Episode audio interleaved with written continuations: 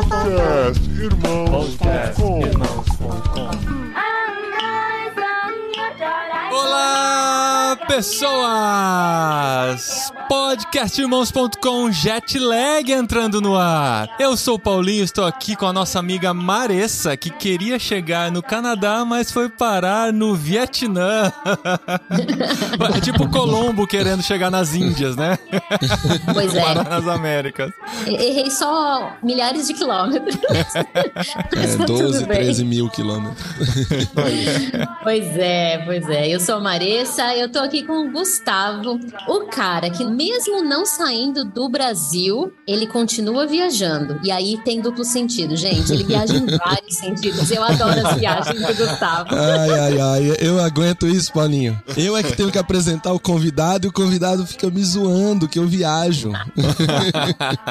Tem bom sentido. E eu continuo viajando. Espero te encontrar mês que vem, Maressa, numa próxima viagem. Ah, é? Sim. É, pra mais ou menos daqui de casa dá uns 9, 10 mil quilômetros. Se da sua der também uns 10 mil quilômetros, vai dar pra gente Pois encontrar é. no meio do A caminho. gente se encontra no meio do caminho. Então vai ser aqui, né? Vai ser aqui na Espanha, é o que eu É espero. mais ou menos, é o mesmo fuso, mas uns 6 mil quilômetros pra baixo de onde você tá. Nossa, gente, esse mundo é muito grande, tá louco? Bom, mas eu sou o Gustavo e hoje eu estou aqui com o Paulo. E o Paulo e a Maressa são um casal tão sensacional que eu quero saudar eles como Paulo, nosso tent maker, saudou o meu casal preferido da Bíblia. Então eu saúdo Paulo e Maressa, meus cooperadores em Cristo e a igreja que se reúne na casa deles. Paulo e Olha Maressa, hein? o casal que mais se parece com Priscila e Áquila. Que legal. Até no nome, né? Que eu sou Maressa Aí, ó. Priscila. Olha só, hein? E o Paulo é Paulo Áquila, né? Nós somos predestinados. Predestinados. É, é Priscila e Paulo. Só mudou o, o- o marido, mas tá tudo bem. Legal, legal. E eu sou o Paulo e tenho a honra de apresentar o Paulinho, meu xará. Aquele que entrou pro Guinness Book como o cara que mais vezes falou olá pessoas em um blog, em um cast Pelo no menos mundo. isso, né? Pelo menos alguma coisa a gente tem que ter, algum recorde por aqui. 514 já, acho que é. Não, mais. Mais um eu Não, mais. aqui. É, mais. Tudo. Não, fora é o tanto mais. de vezes que ele fala lá pessoas até a gente engrenar na gravação, né? Pois é, bem por aí. Muito bom, gente. Que legal estar com vocês aqui. A gente tá mais uma vez em casa, né? Com os de casa, assim como foi o último jet lag que a gente gravou com a Sabrina e com a Mariana, que são da Tente. O Paulo e a Maressa também são da Tente, também gravaram no curso Fé e Trabalho, né? Que estamos divulgando Sim. por aqui. É verdade. A Maressa gravou e o Paulo fez a edição. Lembra que eu falei que a gente fez uma edição profissional? É. Então, lá vai o jabá. O Paulo é um profissional. É, o profissional Se que você faz quiser contratá-lo, você pode entrar em contato com o link que está aqui neste episódio. No, no link aqui embaixo, que tá aparecendo aqui na tela. Isso, o link que está É. aparecendo aqui na tela. Eu sou o cara que fica por trás, atrás dos bastidores, atrás da câmera. E o Paulo e a Maressa foram parar no Vietnã, como vocês já viram no título desse episódio. Só que assim, eles vão entrar naquela categoria que nós vamos gravar dois episódios. Essa é só a primeira parte, porque eles recém chegaram no Vietnã. Só que a história deles é tão completa, a gente acompanha essa história há tanto tempo que a gente decidiu, vamos gravar já, pra daqui um ano eles voltarem e dizerem que eles estavam enganados com tudo que eles pensavam sobre o Vietnã. O amor acabou e a gente vai ver a realidade. Mas hoje a gente vai conhecer a trajetória deles, saindo do Brasil, passando por Canadá e tantas outras possibilidades pra chegar no Vietnã, onde eles estão agora. ta Ó, a Maressa já gravou com a gente. Quanto você já gravou com a gente, Maressa? Foi um de cultura. Acho que foi o primeiro especial que a gente fez, que não foi Foi. só uma entrevista com pessoas que estão morando fora do país. A gente fez lá no final de 2019. Então vocês já conhecem a voz dela, já devem ter ouvido por aqui, mas a gente se conhece há muito tempo, né? O Paulo eu conheci quando ele era ainda PH, né? Quando ele chegou na Cepal. Que ano que foi, Paulo? 2009? 2010. 2010. Dez. Foi quando a gente casou. É, porque Ah, eu fui pra São tá. Paulo, né? Eu tava em Curitiba. Aliás, eu Aham. falei que nunca moraria em São Paulo e a Marissa me levou pra São Paulo. Aí É. fui trabalhar na Cepal. Eu acho que todo mundo que morou em São Paulo uma vez falou isso. Eu nunca vou morar em São Paulo, né? Eu também já passei por isso. E a gente sempre brinca que se você não quer morar em um país, nunca fale, ou num lugar, numa cidade, nunca fale, eu nunca vou morar, né? Tem Exato. aquele ditado, né? Dessa água jamais provarei, né? Ou como nosso amigo Ari costuma falar, faça planos de não ir pra aquele lugar, Deus vai falar, ah, O Paulo começou a dar um migué, querer dar um migué em Deus e começou a falar: Eu não quero morar no Canadá, eu não quero morar no Canadá, não Foi. quero morar no Canadá. Mas Eu Deus falei, mas aí não entrou nessa. Deus conhecia o coração dele. Não adianta nada, né? adiantou. Mas a gente se conheceu porque o Paulo foi trabalhar na Cepal. Nós tínhamos lá a Cepal Digital, já existia o podcast. Vocês devem ter acompanhado isso na nossa É. história, quem ouve os podcasts antigos ou quem nos acompanha desde então. E o Paulo nos acompanhou por um bom tempo na Cepal Digital. Trabalhamos juntos, depois remotamente juntos. A gente foi se afastando, se aproximando e a vida foi seguindo. Nós viemos, antes nós virmos para Espanha, eles foram para o Canadá e a vida continuou e agora estão no Vietnã. Mas a gente quer conhecer toda essa história em detalhes, porque eu acho que os detalhes mesmo, eu não sei todos, né? E eh, talvez a gente não entre em todos os detalhes, porque você já, já tem o seu próprio podcast, inclusive, que já É, eles contaram esses detalhes. demais, né? É que a história é demais. longa. Tem pessoas que a gente grava aqui, Paulinho, que não tem nem perfil do Instagram. É. Esses, eles não só têm os perfis todos, como eles têm um podcast só pra eles, pra É. contar todos os detalhes. Então É aqui vai ser um resumão É. e no final a gente conta como Qual é o achar o podcast? podcast dessa galera. É, porque tem dois, viu? Nossa. Tem um focado em trabalho, É que é o chique. meu só, é e o nosso, que é sobre. coisa da Maressa, né? Que é Eu adoro, gente. polivalente. Fora a Rádio Transmundial, que a Maressa também é colunista no podcast lá. Ah, e vocês também deram uma entrevista no podcast da Red, que é a igreja de vocês, não foi? Antes de, de Sim, saírem? isso. Ah, tem muita coisa gravada desse casal já, mas É a fonte Paulinho, vamos fidedigna cancelar, está não, aqui. vamos cancelar esse podcast. É, deixa pra lá. pra quê, né? Vamos botar os links aqui e pronto, acabou. É, bom, valeu, gente. Até o próximo jet lag, mês que vem. Não, mas aqui tem um toque especial, porque tem um foco específico. Lá a gente acaba contando, tenta não entrar em alguns detalhes, porque dependendo do público não interessa tanto, mas esse podcast aqui, tenho que dizer que a gente estava aguardando ansiosamente para gravar com vocês e contar na perspectiva de um tent maker, que a gente sabe que Deus está fazendo coisas aqui que é para abençoar e para incentivar e encorajar você que está aí ouvindo e acha que não pode trabalhar fora do Brasil. Você pode, pode ser um tent maker, pode ser usado por Deus, pode ser um bom cristão. E se resolver ficar no Brasil, pode ficar no Brasil também. Sendo um bom cristão. É, o mais importante é ser um cristão, bom claro, cristão, por né? favor. É, agora que vocês estão habilitados pra estarem no jet lag, apesar de a gente ter dado um jeitinho, porque a gente sempre fala assim, não, tem que esperar um pouquinho mais pra pegar a experiência, pegar um pouquinho de casco, né? No mês passado a gente falou assim, vamos gravar com eles. Eu falei, não, deixa terminar essa história que eles estão vivendo esse fim de semana. É. Pelo menos terminar mais essa pra gente contar. A gente já viveu muita coisa em três meses e meio. É uma É coisa intenso, assim. mudar de louca. cultura é intenso, né? É muito Todo intenso. dia É é intenso. cheio de Imigrar, detalhes. emigrar é uma coisa muito louca. Só da história de documentação já dá, né, pano pra dá um mão. podcast. Dá, muita coisa. A- Os nossos ouvintes são acostumados de ouvir nossas histórias aqui de documentação. Mas vamos ver de onde a gente começa. A pergunta básica que dá pra fazer, né? Quando que vocês entenderam que Deus estava direcionando a vida de vocês pra morar fora do país? Ou sei lá, antes? Ou usar o trabalho de vocês como uma forma de abençoar o mundo? De onde vocês acham que a gente consegue começar a nossa história? Acho que dá para começar do ponto que tanto eu quanto o Paulo sempre tivemos esse pezinho fora do Brasil, né? Eu, filha de pastor, sempre participei de conferências missionárias e sabia, meu coração queimava por alguma coisa fora do Brasil. Com uma sabedoria muito grande, meu pai, quando eu estava escolhendo o meu curso, né, e, decidindo o que, que eu ia fazer de graduação, é, e não sabia se eu ia para o seminário, se eu ia fazer uma faculdade, ele falou: faz uma faculdade, porque se Deus quiser te direcionar, tendo uma profissão, é muito melhor. E meu pai, com todos os traumas que ele teve, eu acho, no ministério, ele falou: a melhor forma de vivenciar o ministério de um jeito que agrada a Deus, muitos anos atrás, ele falou: é sendo um fazedor de tendas. Uau! Não, nós não, imagina, eu era adolescente, é, eu não conhecia, até nem sei se existia, Nem o Gustavo existia, existia na ainda época nessa ainda. época. Que ano que era? Não, eu não sou mais velha que. Não, nem o Gustavo como fazedor de tendas e ideias. É. Ah, tá. Eu acho que eu tinha 15 anos, por aí, 16 anos, e eu tenho 39 agora. Eu tô vendo as contas Então- sendo feitas na cabeça do Gustavo, tipo a, Do Gustavo. aquele meme. É. É, quando você tinha 15 anos, nem a Tente existia. Então, Pois é, isso O que eu tô falando, que é o fundador da Tente, morava lá no Azerbaijão. Ele tava tendo as ideias. Pois é. Depois de Então, uns olha anos, isso, que louco.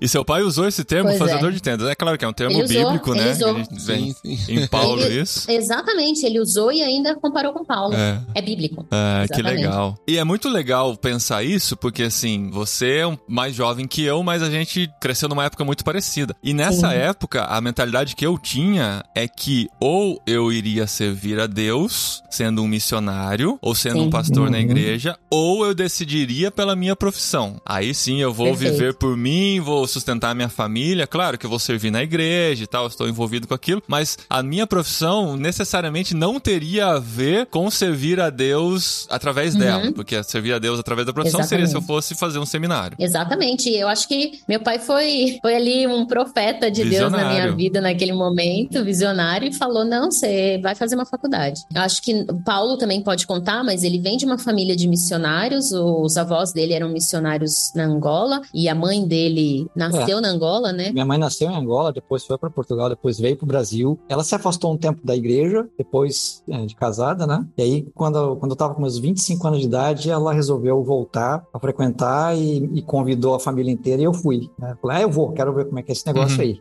Resumo da história, minha mãe, ela se tornou diretora de missões eh, da primeira igreja batista lá em Curitiba por seis anos, cerca de seis anos, então eu tive muito envolvido com missões nesse período também, né? Participando de vários trabalhos evangelísticos e tal. E na minha cabeça era a mesma coisa, era a ideia de que se você quer ser missionário, você tem que largar tudo, vai fazer um Seminário. seminário, faculdade de teologia e vai servir integralmente na igreja. E até eu tive uma época que fiquei muito em dúvida em relação a isso, fui conversar com um pastor e ele me disse, Paulinho, Deus, na época, Paulinho em Curitiba. Olha o medo, olha o medo de usar o apelido do outro.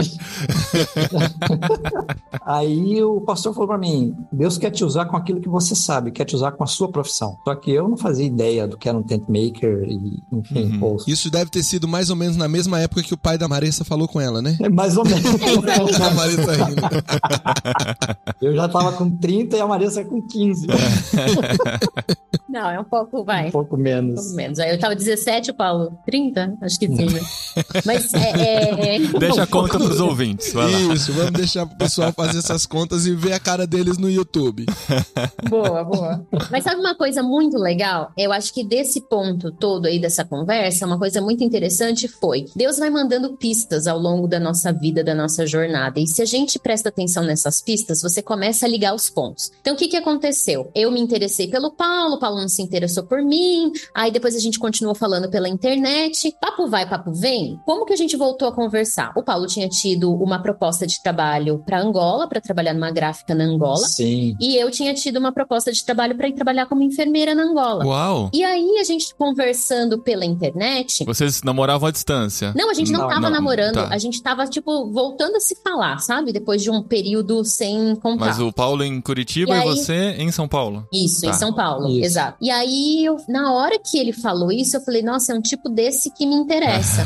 porque é um cara que tá disposto a sair do Brasil Uhum. e é cristão e tem uma intencionalidade. Ele não tem raízes no Brasil. Isso pra mim sempre foi muito importante. Casar com alguém que tivesse não a, a mesma personalidade, tudo igual, mas que tivesse os mesmos objetivos Uhum. e topasse algumas coisas. E aí quando ele falou isso, acendeu a luz na minha cabeça de novo. No fim das contas, começamos a namorar, casamos. Ele veio para, ele foi pra São Paulo, né? Veio não, porque a gente não tá no Brasil.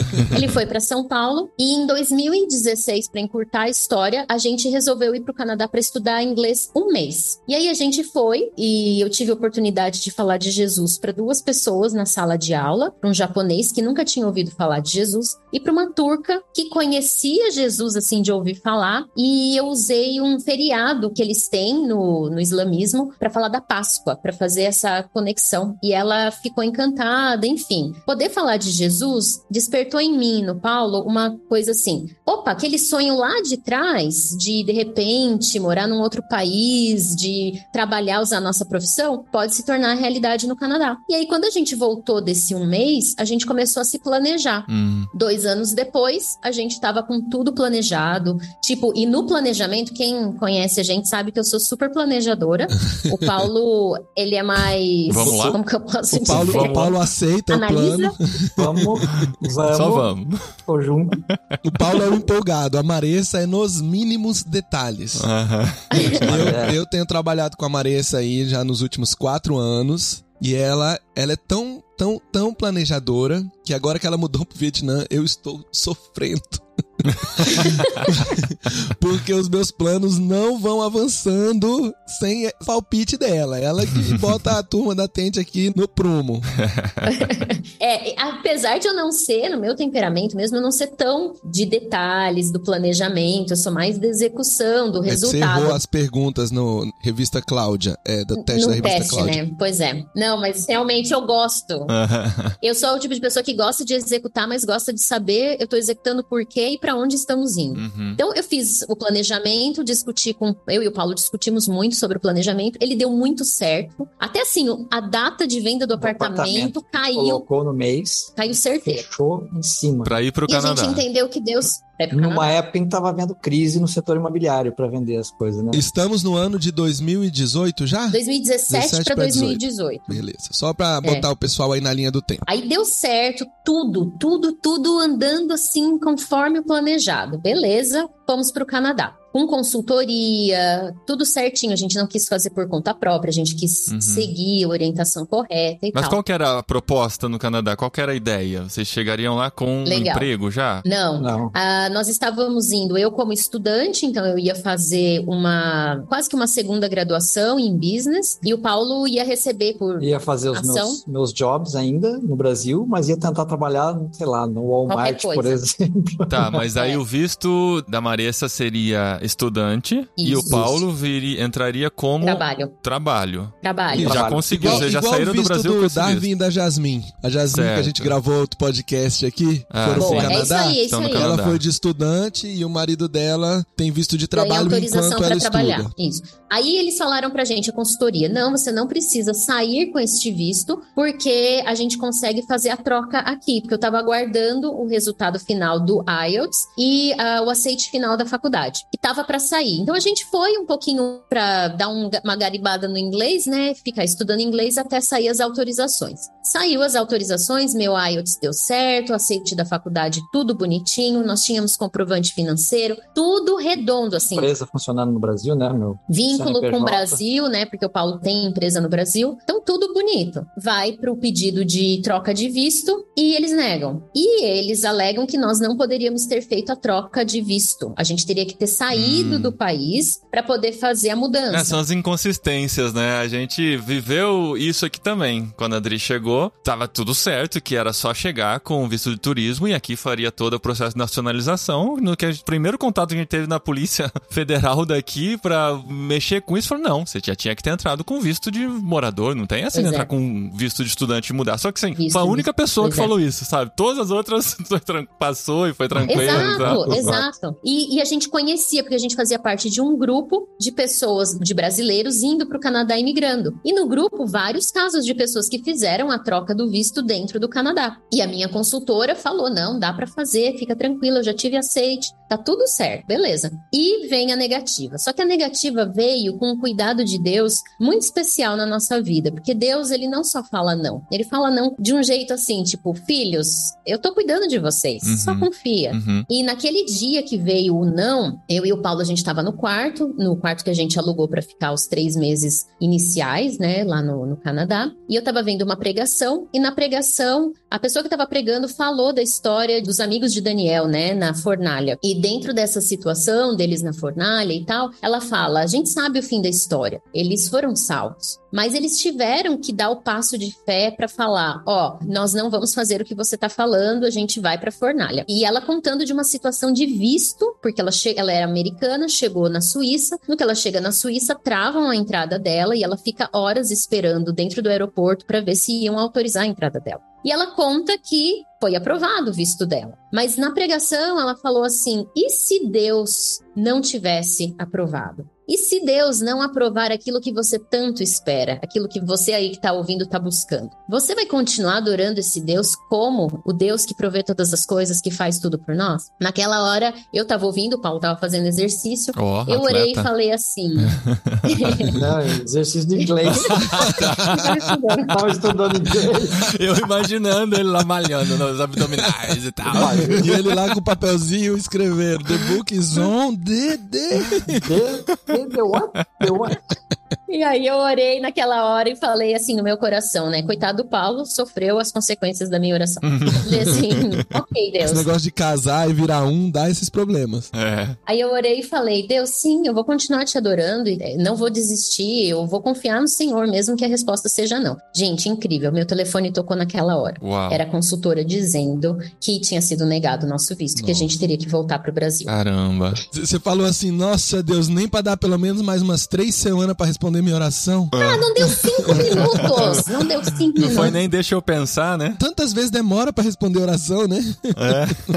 Exato. Mas só pra entender a situação, vocês foram, com, você foi com o seu visto de estudante e o Paulo com o visto de turista pra trocar lá. Vocês tinham três meses pra trocar esse visto. É, três meses era o, o tempo. Não, tinha- eu fui com visto de turismo, Paulo, de turismo, porque nos- no Canadá você pode estudar inglês com visto de turista por seis, Seis meses. meses. Então o nosso aceite lá estava de seis meses, nós estávamos lá há três meses aguardando essa troca, esse aceite final, para o meu virar estudante e o dele ser o, o complementar, né? Só que vocês não foram com essa possibilidade de, ah, pode ser que não dê certo, a gente vai voltar. Vocês venderam apartamento, vocês fizeram de tudo como Sim. alguém que está imigrando, né? Exatamente, a gente foi pra ficar. É claro que a gente sabia que tinha sim chance de Uhum. negativa. A gente nunca foi deslumbrado e sem Certo. pensar nos prós e contras, plano A, plano B, plano C. Sim. Não, a gente sabia que poderia acontecer isso. Uhum. Tanto que os meus pais já estavam preparados para receber a gente de volta caso tivesse algum problema. Ah. E foi o que aconteceu, né? Aham. Depois que a gente recebeu essa notícia de que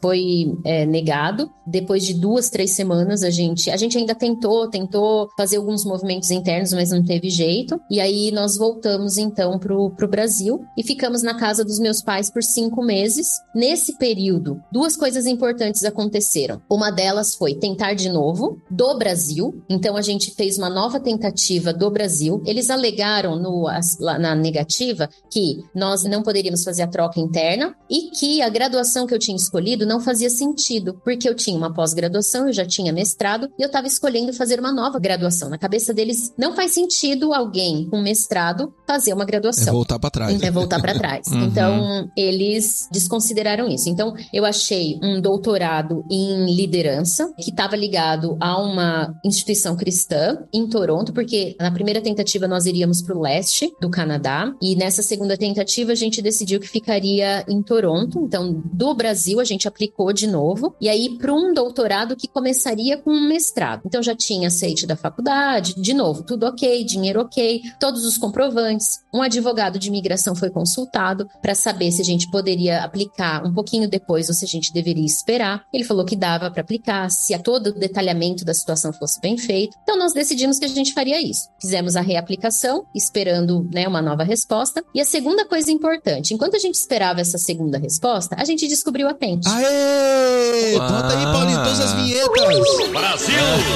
Todas as vinhetas, galera. Pois é. A Sabrina fez um, um bem bolado lá para divulgar um Go Equipped que teve no Rio de Janeiro. Em novembro, né, Gustavo? Acho que foi Novembro novembro de de, 18. 2018. Isso. É. Aí a gente achou e falou assim: você quer ser discípulo de Jesus e, através da sua profissão, comunicar o evangelho? Toda a descrição do curso, eu e o Paulo. Eu falei assim: Sim, é tipo aquelas propagandas da que existia. Tabajara, né? Balançando a cabecinha assim, tic, tic, tic, tic, tic. sim, sim, sim, sim. Aí eu e o Paulo, eu mostrei pro Paulo e ele falou assim: Cara, não acredito. Eu acho que esse negócio é pra gente. Deus tá falando com a gente. Vamos nesse babado. Foi louco. Que louco. Aí a gente decidiu, mandou mensagem pro Gustavo, pediu desconto. Fomos pro Rio de Janeiro. Fizeram do jeito mais brasileiro possível, em cima da hora, com pedido de desconto, e deu tudo Não, certo. não fizemos em cima da hora. Não, acho que foi um Maressa- mês antes. Maressa não, cara. Eu poderia ter feito em cima da hora, mas Maressa não. tô zoando, tô zoando. Foi muito legal, foi muito legal eles terem ido lá no Rio. Foi um curso muito, Foi. muito bom. Um curso que. Foi o mais lotado, né? Foi o segundo mais cheio que a gente já fez. E foi um curso que, daquele curso, saiu tanta história interessante, tanta gente que já foi pra outros países, tanta gente que Sim, nos ajuda sim. até hoje, e tantos que estão pra ir, né? Sabrina mesmo é uma Não, que. Já tá com o pé lá, Já né? tá com o pé lá e tem e várias histórias saíram daquela turma de 2018. E olha só, olha só, antecipando o fim do podcast, teremos em novembro deste ano de 2022 um Go Equipped. Aê! Dessa vez em Brasília. Mais um. mas eu falo no final, mas eu falo no final. Não, só uma curiosidade, Gustavo. Nesse 2018, eu encontrei o Santareno, né? E o Santareno foi o cara que me convidou lá em Curitiba, ainda era pra vizinho de Angola. prédio, de apartamento, Pra ir pra pra ir Angola. pra Angola, rapaz. Olha só, e ele Foi foi, ele fazer o convidou. E curso. ele tava. E ele foi fazer o curso, ele devia ter ido pra dar aula. E ele Então. foi fazer o Pois é. curso, cara, na humildade, se inscreveu, sem que a gente Pois é. soubesse, entendeu? Quando chegou lá, ele falou, o que, que, que você tá fazendo aqui? Você não podia estar aqui como aluno, você tinha que estar aqui dando aula. Uma história longa, mas para resumir, é um angolano que ele fugiu da guerra lá na época em que estava acontecendo, veio para Curitiba, indicaram o nome para ele e tal, e, e tá morando no Brasil desde então, sei lá, já tem acho que uns 20 anos que ele tá lá. E, e é professor do Perspectivas. É, É, ativo, líder de missões no Brasil. Líder de missões, é Já- um cara super envolvido com missões. Já o encontrei como preletor do Encontro Cepal. Então é. É, então, é, ele, ele fala Exato. em grandes conferências, já Uhum. voltou em Angola várias vezes, leva viagens missionárias, já mandou missionário pra um monte de lugar, já mobilizou um monte de gente. E, E, ele tava lá assistindo mesmo o Go post, Equipped. É, o mesmo post que a. Maressa, e ele falou assim: Eu quero saber o que, que esse pessoal tá falando. Que Foi legal. muito legal.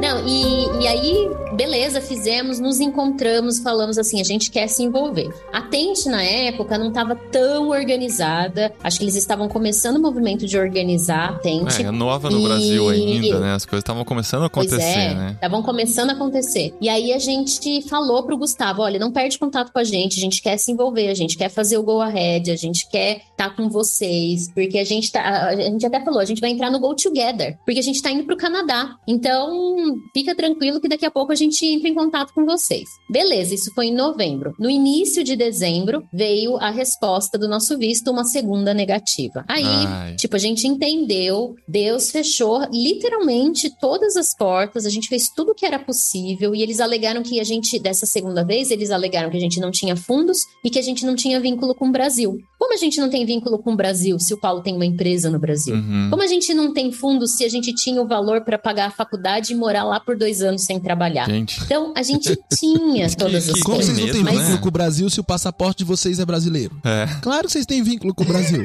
Não, Conversa, o, né? o medo deles, assim, o- nos Estados Unidos tem muito isso também, né? O medo é geralmente o casal sem filhos, quando vai pra estudar, ainda mais assim. Eu tô tentando pensar com a cabeça do, do agente de imigração, né? Porque eles têm que, É. sei lá, deve ter uma meta de quantos eles precisam negar, né? Quais os Sim. critérios que eles não vão encaixar. Então Uhum. vocês estão indo sem filhos. Você primeiro foi com uma ideia de fazer uma nova graduação. Hum, parece golpe. Ela já é pós-graduada, por que, que ela tá arrumando essa graduação só pra entrar aqui, né? E aí, Sim. assim por diante. Mas é, é muito triste mesmo, né? Você ter que se encaixar em, em tantas regrinhas e mesmo se encaixando nas regras, ainda gerar essa desconfiança, né? Não, Dá uma é. sensação ruim, né? Paulinho, lembra quando a gente gravou com meu irmão que tentou um visto pra Pra entrar Itália, na né? Itália, pra estudar italiano, e eles negaram dizendo que ele não sabia italiano o suficiente pra estudar italiano na É. Itália? É tipo assim, cara, quando Deus quer falar não, sai cada pérola, É. E quando a gente entra mais, mais a fundo nessa, nessa ideia também, né? De você ter que pedir pra morar no país da pessoa, né? Até existe um movimento, né? Até vi minha prima postando uma vez assim, a ninguém é ilegal, né? Porque essa ideia de que, meu, A gente quer fazer tudo direitinho, a gente não quer extrapolar as regras nem nada, mas essa ideia de você ter que pedir pra morar no outro país, né? Por favor, me deixe fazer alguma coisa pelo seu país, né? Eu já, eu já fiz entrevista de visto pros Estados Unidos, né? A gente se sente tão oprimido, né? Tão assim, por favor, me deixe entrar no seu país, deixe. né? Me Eu- deixe ir na eu- Disney e gastar É. meu dinheiro aí, por favor, por E eu, de um favor. país tão pequenininho, não me julgo apto pra isso, mas pela sua misericórdia, por favor, me deixe entrar. É uma situação. Não, e o nosso sentimento no momento foi assim: todas as pessoas dos grupos que a gente participava, eles estavam tendo o aceite. Uhum. Com situações e dinheiro e comprovantes muito piores do que o nosso, Uhum. assim, sem vínculo de verdade. Então, pra gente, aquilo simbolizou assim: é realmente a porta sendo fechada. Eu chorei? Eu chorei. O Paulo não chora. Mas eu chorei. Mas ele sofre. É, ele não chora, mas somatiza, né? Mas- Somatiza. É, né? isso- essa corcunda que ele tem é o peso que ele vem carregando. O problema que ele tem no, no estômago.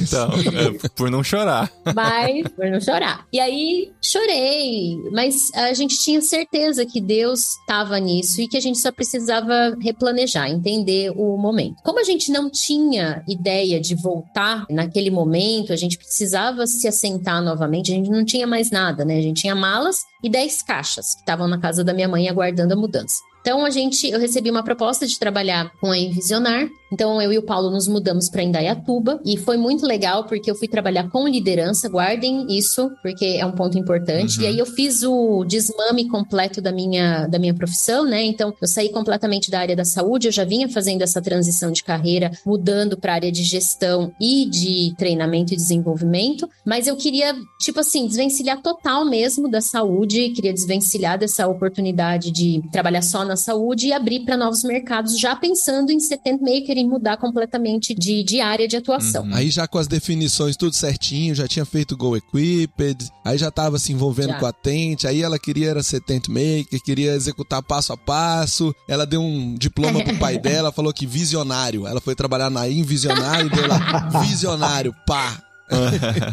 e o Paulo já tinha a vida encaminhada no sentido de se trabalhar de autônomo há muito tempo já, né? Então, com a vantagem de eu posso estar em qualquer lugar.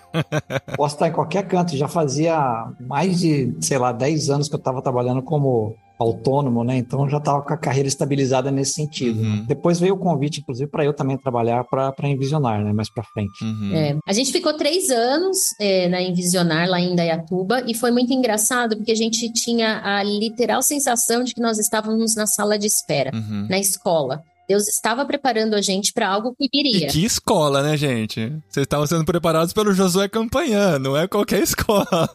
Exatamente, não é qualquer A escola, mas referência de liderança. Isso, vale a explicação. Quem é Josué Campanhã? Nós sabemos, mas José Campanha é referência na área de liderança no Brasil, né? Com a Envisionário, missionário da CEPAL, foi diretor da CEPAL por muitos anos. Inclusive, quando entramos na CEPAL, ele era o diretor, nos inspirou muito. É um cara que tem a visão de liderança e, e de compartilhar essa visão, né? Então, vocês estarem perto dele lá em Datuba foi um presente, né? E discipulado, né? Que é discipulado na veia. Tudo que eles fazem é, falando em discipulado. Exatamente. Agora, é importante a gente só citar uma coisa que foi fundamental para nós no processo lá em Dayatuba. A gente procurou uma igreja, obviamente, para frequentar lá e acabamos caindo na rede. Primeiro culto que a gente foi participar, a mensagem era a sala de espera. que legal. Então, Deus já Marcou. começou a falar com a gente no título da mensagem, né? E aquilo foi muito marcante pra gente. E a gente, a partir dali, entendeu que Indaiatuba seria a nossa sala de espera. Uhum. Para onde a gente ia, a gente não sabia. E aí começou o processo de buscar uma oportunidade, né? Então eu já tinha feito então essa transição de carreira. E aí para quem tá ouvindo, uma coisa que é bem importante a gente fala na Tente, porque daí eu tenho que falar o que a gente fala na Tente, né? Pessoa da Tente também. não, você tem Porque não, assim- Marissa. Você fala sem precisar. Isso já tá dentro de você. Tá dentro de mim, pois é. Que é assim, não é para você escolher ser tent maker ou missionário ou qualquer outra coisa que você não tem opção. Uhum. Porque você não conseguiu ser bom profissionalmente no seu país. Você tem que ser excelente profissionalmente no seu país. Você tem que agir de forma intencional no seu país. Que o que você não faz no seu país, você não vai fazer em outro país depois. Aquilo que você não vive, aquilo que você não é, aquilo que você não age com, com excelência no seu trabalho, no seu país, você não vai fazer no outro país. E eu tinha tido a oportunidade de crescer profissionalmente na minha área, que eu fui gerente de treinamento e desenvolvimento num hospital. Referência em São Paulo, e eu abri mão disso, porque eu sabia que a gente precisava começar a dar alguns passos para trás para dar outros para frente. Uhum. E aí eh, a gente entendeu e eu fui tentando então me dedicar cada vez mais e o Paulo na área dele, né, para conseguir melhorar meu currículo e Deus me deu a bênção de na Envisionária a gente tinha uma parceria, uma organização nos Estados Unidos e eu fazia todos os contatos, reuniões em inglês. Então Deus não me deixou perder o inglês que eu ganhei lá no Canadá, porque eu estava usando no Brasil. Uhum. E isso foi fantástico. Então, depois de um ano, a gente começou a replanejar, né? A gente esperou sentar as coisas, esperou. Enquanto isso, a gente foi se envolvendo com a Tente, foi começando a trabalhar de forma voluntária e conversar com eles. E aí surgiu uma ideia na minha cabeça. Eu li o livro Negócios que Transformam, que o Josué Campanha me indicou que é um livro que fala. O Josué me indicou, e no curso da Tente, o Gustavo e o Sérgio Sakata falaram do livro. Uhum. E nas viagens para os summits que eu acompanhava, eu fui ler o livro. Me deu um tilt na cabeça. eu virei e falei assim: eu quero. Falei pro Paulo, já descobri o que, que é para eu fazer. Eu vou trabalhar numa organização que é cristã, uma BAM, um Business as Mission. É, eu quero trabalhar num BAM, mas com a minha profissão, ou na área de operações, ou na área de treinamento e desenvolvimento. Porque ao ler o livro, eu vi que o dono de uma empresa BAM, chega um momento, ele não tem mais condições de entrar no relacionamento com as pessoas da empresa. E ele precisa de braços, pessoas que tenham contato com os profissionais, com os empregados, para conseguir ser intencionais e fazer esse vida na vida, discipular e falar de Jesus e enfim. Uhum. E aí, beleza, o que, que eu fiz? Comecei a procurar vagas de emprego através do site do Ban Global. E eu achei uma organização, mandei meu currículo. Para resumir a história, nós recebemos três propostas. Mas assim, quando você começou a buscar, vocês não tinham um país em mente. O Canadá já tinha meio que desencanado, né? Só tinha o Canadá como fora da lista. Isso aí, eu tô fora. Brasil e Canadá, né? Mais ou menos. Mais ou menos. Eu, eu ainda estava um pouco naquela ideia de voltar para o Canadá. Ah, aquele gostinho É, amargo tá um na pouco boca mais ainda, né? É. É. Tanto que quando eu comecei a procurar vaga, o Paulo virou e falou assim: não, não procura. O Canadá não saiu da minha cabeça. Hum. Na minha cabeça, daqui dois anos a gente aplica de novo, mas aí aplica para fazer imigração de verdade, não para estudar. Aplica, a gente estuda inglês, aplica para fazer imigração pelo Express Entry. Aí eu, na minha cabeça, não, não é isso. Já Não é cansei isso que Deus história. quer pra gente. Eu Tô não, não, não é Canadá. Canadenses. Pode ser no futuro, mas agora não é. E aí eu comecei a procurar, mandei o currículo, falei com essa organização que fazia ponte com organizações BAM no mundo. Que legal. E surgiram três possibilidades. A primeira que surgiu foi pro Nepal. Uau. Então era para trabalhar em Kathmandu, Pô, legal numa também empresa um, têxtil. um, um jet lag do Nepal. Podia ser uma boa. Pensou que legal? Ia ser da hora. Surgiu essa do Nepal, começamos a conversa, envolvi o Paulo. Tava assim, tipo, eles falaram, beleza, vamos começar o processo para vocês virem. Aí eu perguntei pro Paulo, e aí? Ele falou, não quero ir. Nepal não. Essa cidade não tem estrutura. é, e ele com as doenças crônicas, enfim, a gente tinha que avaliar É, tudo isso. sim, o Nepal tava fechado. É, Não, não é idoso, não. quase. Eu já aceitei que sou velho. Tem que, ter, tem que chegar uma hora a gente tem que aceitar, Paulo. Não tem como. É, ué. Olha na minha cara, vê quão velho eu sou. Não. O Paulo ele tem uma leucemia crônica e ele tem uma diverticulose. E Uhum. se dá um pau, tem que ter hospital com estrutura para acolher. sim, sim. Ele faz tratamento? Não, não faz tratamento porque o tratamento dele é só acompanhar com exames. Ah. Mas se dá um pau, ele tem que ter uma estrutura Não basta pra ser poder casado com a enfermeira, que ela aposentou. É. Não, não, é, exatamente. Mas veja, apesar disso, eu, estava, assim, sempre estive aberto a sair, né? A Uhum. doença pode ser um fator limitante, mas isso não impedia que a gente avançasse no que a gente estava querendo fazer. Mas a questão, eu acho que era assim, era paz pra ele, assim, É. sabe? Não, não vejo, acho que não. Uhum. Não faz sentido. E aí eu fui desanimando, né? E aí ele virou pra mim um dia e falou assim: o Canadá não saiu da minha cabeça. Hum. Entenda isso. Se Deus quer mandar a gente para um outro país, ele vai ter que mudar minha cabeça, porque eu não tirei o Canadá da cogitação. Uhum. E aí eu virei para ele e falei assim: então tá, então eu vou orar. Hum. Porque se eu tô louca, Deus vai me mudar. Mas se você tá resistente, ele vai mudar você. e aí, ele falou não pro Nepal, falou não pro Tajiquistão, que Uau. foi uma segunda possibilidade que Outro apareceu. jet lag, legal. É, tô, tô gostando das O- opções. outro que tá na minha fila Ah, e que é? a pessoa também tá morrendo de medo. Então, Vietnã, Vietnã foi o melhor mesmo. E aí surgiu a empresa aqui do Vietnã. E eles entraram em contato comigo. Lembra que eu falei, guarda a questão da liderança? Eles entraram em contato comigo porque eles viram no meu currículo uma experiência grande em treinamento de liderança. Olha que legal. E o que eles estavam precisando era alguém para a área de treinamento e desenvolvimento e para fazer a formação de líderes da empresa. Porque eles têm um gap de liderança aqui no Vietnã muito grande. Tanto que para as grandes posições eles contratam estrangeiros aqui. Eles não têm formação, habilidade, eles não têm desenvoltura para liderança em grandes corporações. E aí eles Opa, me então tem muita eles me vaga. Propuseram para isso. Olha aí, Tem, ouvintes. tem, tem bastante vaga. Go ahead pra É. vocês. Não, e o link que aconteceu, né? Porque foi uma empresa BAM, Foi. dentro de tudo que você já estava estudando e pensando na área de liderança, que foi o que Deus preparou você na última Exato. fase do Brasil, né? Muito incrível. Exatamente. E aí comecei a conversar com eles, mostrei os vídeos pro Paulo e falei, ó, tá chegando o momento de você conversar com eles também e eu preciso saber se pro Vietnã algo, algo mudou no seu coração. Aí ele virou e falou assim, Vietnã eu topo, vamos. Aí ele lembrou dos filmes, né? Lembrou do Rambo, lembrou de tantas Então, não, referências. primeiro assim, né?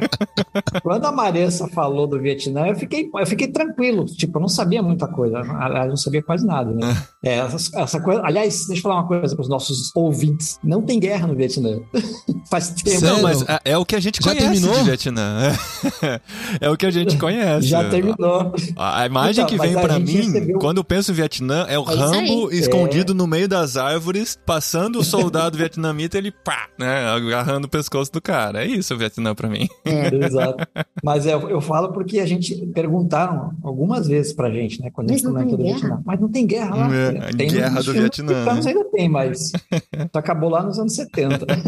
Pois é, não, e é muito desenvolvido. Procurem, né? Hanoi, Ho Chi Minh City e Da Nang, que é a nossa cidade, procurem. Vocês vão ver que coisa linda, né? Quão desenvolvidas são as E a cidades. imagem negativa do Vietnã no Ocidente dá-se por conta dos Estados Unidos ter sido massacrado nessa guerra. Exato. É uma vergonha que eles têm, né? E o que a gente recebe é a produção que eles fazem. Então, assim, a imagem que a gente tem é essa, e que é totalmente distorcida Pois é. pela visão de quem perdeu a guerra.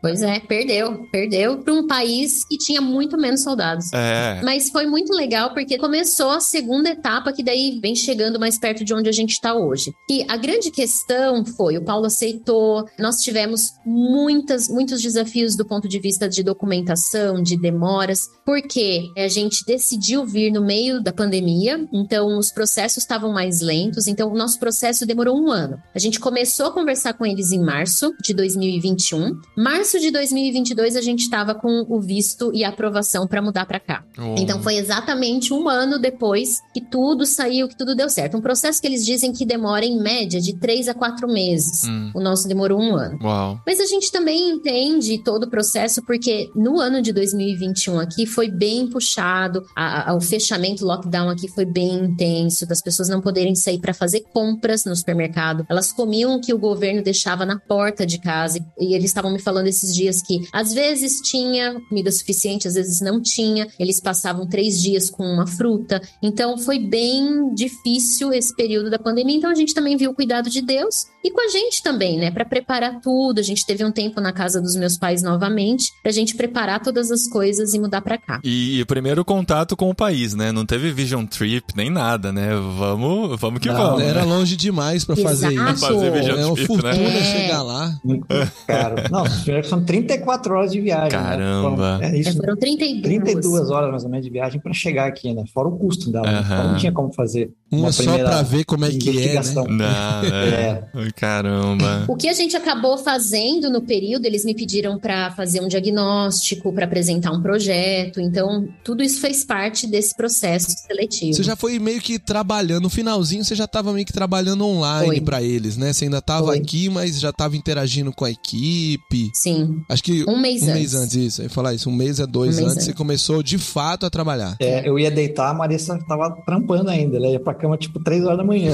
Confusos, né? Eu comecei a trabalhar com eles meio período de madrugada e meio período durante o dia fora do horário deles, mas já para fazer algumas reuniões, participar de alguns treinamentos, alguns alinhamentos. Então, durante um mês eu trabalhei. Porque assim. também tinha uma expectativa deles da sua chegada, né? Eles, quando começaram a conversar e decidiram te contratar, a expectativa era que você chegasse ainda no ano passado. Aí, quando já tava lá Pois pelas é. tantas, quando eles viram que você tinha saído do seu emprego aqui, desmobilizado tudo, eles queriam você lá e o problema era de documentação. Eles falaram: não, vamos começar online, tá todo mundo de casa mesmo, vambora, né? Eles já estavam aguardando porque eles me acharam no momento em que eles estavam buscando treinamento de liderança. Levou um ano para eles conseguirem ter alguém aqui para se dedicar. Uhum. E aí entra já na nossa vida aqui, né? Hum. Eu acho que um ponto que eu tenho vivido e que daqui um ano a gente vai poder falar mais, mas assim, é uma cabeça muito diferente. Eu tive, graças a Deus, a possibilidade de estudar bastante cultura, estudar cultura asiática, ler muito sobre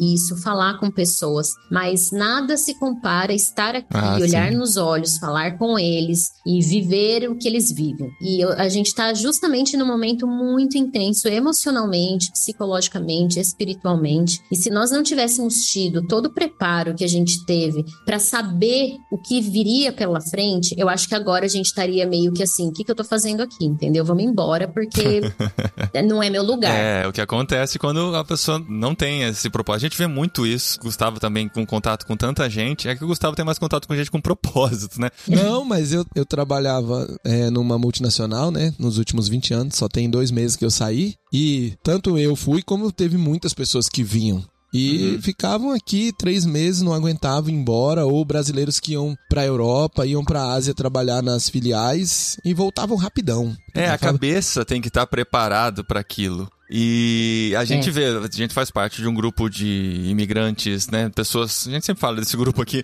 pessoas que estão no Brasil querendo vir pra Espanha ou que estão na Espanha ajudando quem quer vir. Vira e mexe. A Adri que acompanha mais o grupo, ela conta mais um que chegou na Espanha com um monte de expectativa, às vezes até com trabalho e tal, mas a hora que começa a comparar, ah, aqui eu não tenho o meu churrasquinho, aqui eu não tenho a saída com os amigos, eu tenho que começar a desenvolver tudo do zero, o clima é muito extremo tal, e vai colocando essas coisas na balança e vê que não vale a pena. É porque assim, o custo de vida aqui é mais alto do que no Brasil, comparativamente, né? Um pra um e tal. Vou voltar pro Brasil, que lá eu tenho minha família, lá tenho tudo e tal, é muito mais fácil. Porque não veio com um propósito, veio pra extrair do país, veio pra, sei lá, tentar uma vida se num- beneficiar, né? Não- É, veio pra melhorar. Eu vou pra melhorar. E, e esse- às vezes é difícil, né? Leva tempo pra melhorar. A primeira dificuldade, o primeiro verão de 48 graus, a pessoa espana, cara. Não- A não ser que o cara tenha saído de Cuiabá, É. mas ninguém aguenta.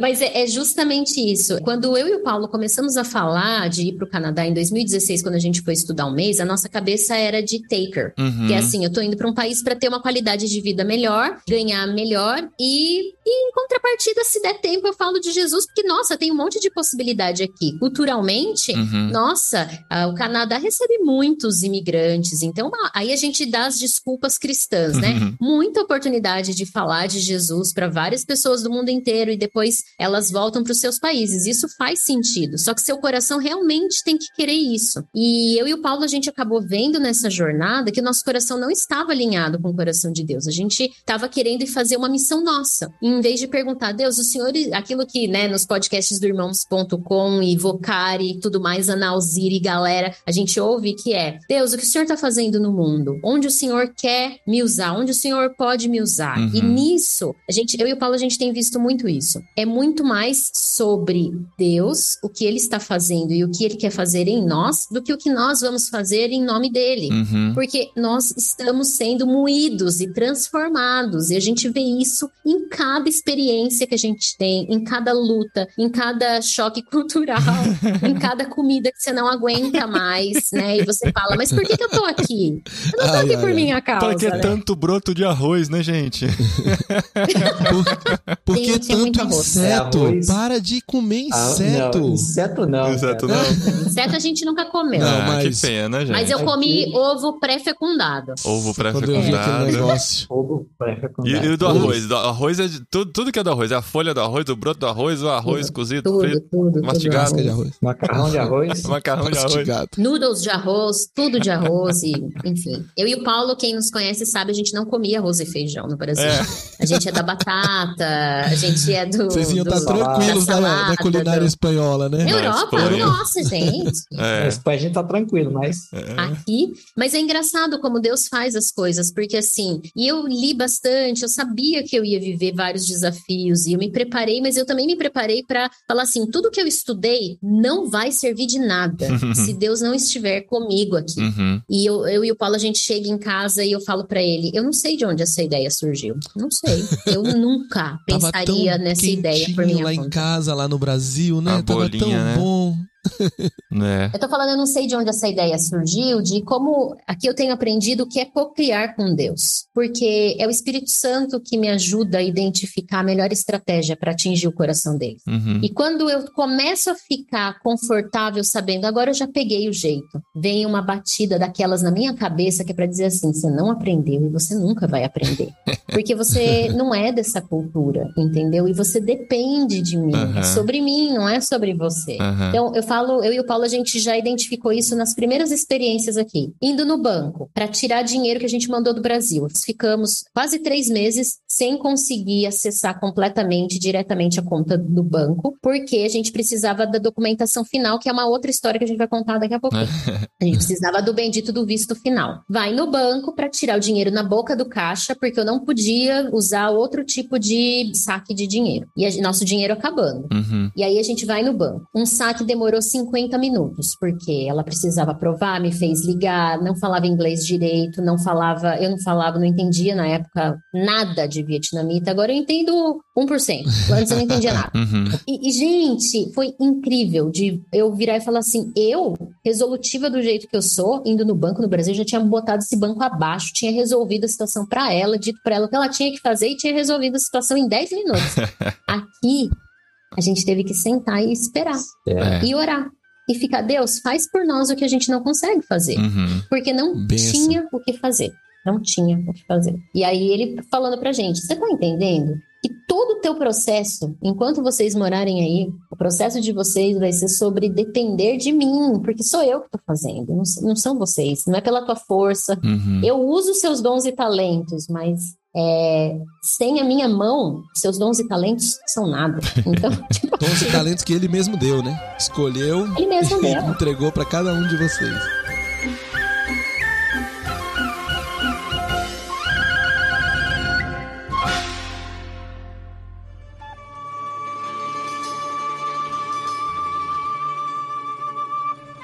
E pra você, Paulo, nessa primeira fase, nesses três primeiros meses, em qual área você sentiu o maior choque, assim, de, de acostumar, ou de acostumar, ainda não dá tempo de acostumar, né? Acho que é a vida inteira pra acostumar. Mas o que você encontrou mais diferente e que foi difícil de aceitar de cara, assim? Puxa vida, tem tanta coisa. É muito legal seguir vocês nos stories. É, no começo tinha mais, né? Agora já não tem tanto, mas as- acompanhar pelos olhos de vocês esse primeiro contato tem sido muito legal. Sentado na eu vou, motinha. vou citar aqui. é, Sentado na motinha. exato, exato. Vou citar duas coisas. Bom, primeiro que a gente é, teve que aprender a andar de moto aqui, né? Eu não nunca andei de moto no Brasil. Tentei tirar a carteira uma vez há muito tempo atrás, mas não deu certo. Antes de ir para São Paulo, né? Foi bom que não deu certo, inclusive. Moto em São Paulo é uma loucura, É. né?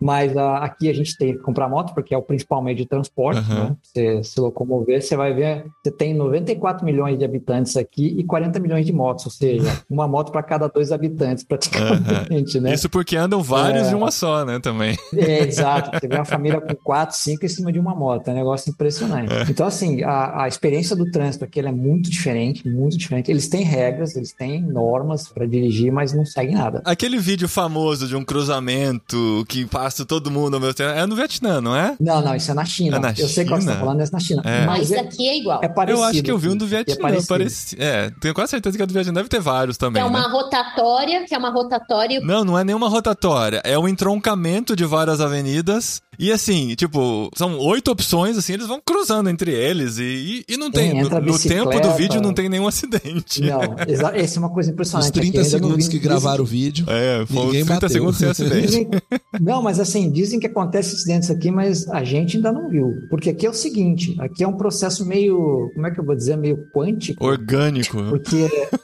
or- é, é orgânico e quântico. Orgânico, porque é que nem assim, manja o, o teu sangue fluindo no corpo, Aham. Os glóbulos brancos e vermelhos caminhando, entrelaçados e nada, e, e- vai, né? Aham. O, o trânsito aqui é mais ou menos assim. E é quântico porque se a pessoa passa por você, você deixa de existir, né? Tem aquela te, parte da teoria quântica que diz que Ah, se você não vê alguma coisa, tá. é porque ela não existe, não, não está mais lá, né? Aqui funciona assim. Então, quem está na sua frente, você está vendo e você é responsável por quem está na sua frente. Mas quem está atrás, Retrovisor pra quê, né? não, Eles não retrovisor, usam. eles não usam retrovisor, né? Eles falam, eles não usam. Eles não, eles não têm, é só endereço. Mas olha mesmo, só né? como tem ordem. É. Cada um cuida do que tá na frente. Então você pode ter tranquilidade que o de trás tá cuidando de você. E aí A gente segue. também chegou nessa. A gente chegou nessa. o Até o, fluxo. dia. Até o dia que a gente viu umas barbaridades vindo de trás. Ah. né? Então aí a gente Era entendeu. estrangeiro, não era É. vietnamita. Vietnamita cuida do da frente. é, eu acho. Acho que sim.